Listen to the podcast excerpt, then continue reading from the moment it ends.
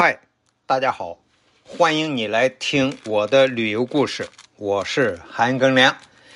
咱们继续在俄罗斯海参崴的旅游。现在在全世界啊，只有中国人还把这个城市称作海参崴，因为这是一八六零年以前呀，就这么叫海参崴的。那么，根据名从主人的这个国际原则呢，俄罗斯把这个地方叫弗拉迪沃斯托克，那么全世界的人啊，也都得跟着人家主人叫弗拉迪沃斯托克。这期啊，给大家讲的是海参崴也有一个凯旋门，那是一八九一年。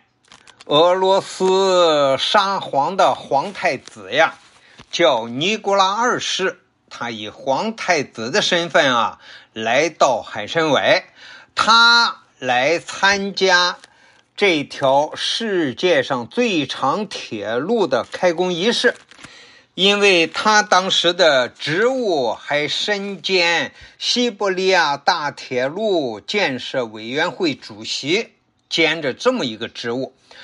那么当时海参崴很不起眼儿，他刚从中国抢过去，才有三十年吧，呃，就是个小城，而且离着他们俄罗斯的中心欧洲部分，离着莫斯科九千多公里，多么远啊！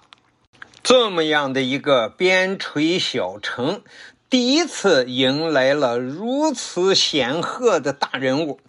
他们都感到无上的荣光呀，于是当地的市杜马议会就专门开了会，对沙皇的王储来到这里啊，做了如下的决议：为了永久纪念王储殿下莅临，决定啊，在市中心啊建造一座凯旋门。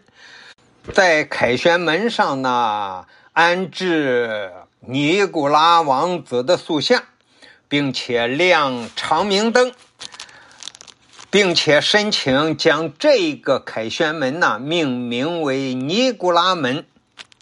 当时的海参崴啊，还有很多中国人的。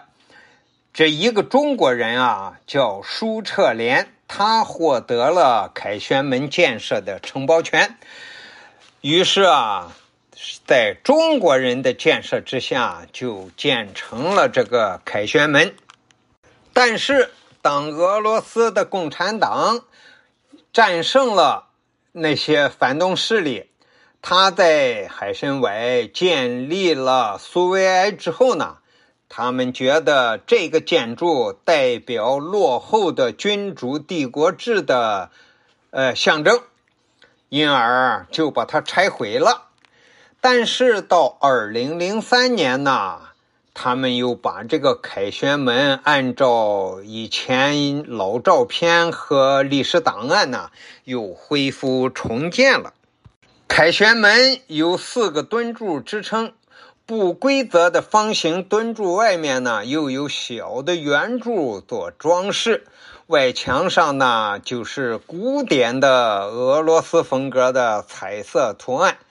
顶上呢，环绕有火焰状的俄罗斯风情的尖顶。尖塔的顶上呢，这建了一个双头鹰，那是俄罗斯的国徽。不过，这一个凯旋门呢，从整体上来看，它的尺寸啊有点小，啊，不大像个凯旋门。你像巴黎的那个凯旋门，俄罗斯的那个凯旋门啊，很多凯旋门了，柏林的凯旋门都是又高又大啊，也很宽。这一个就像个小亭子。感谢你的收听，咱们下集再见。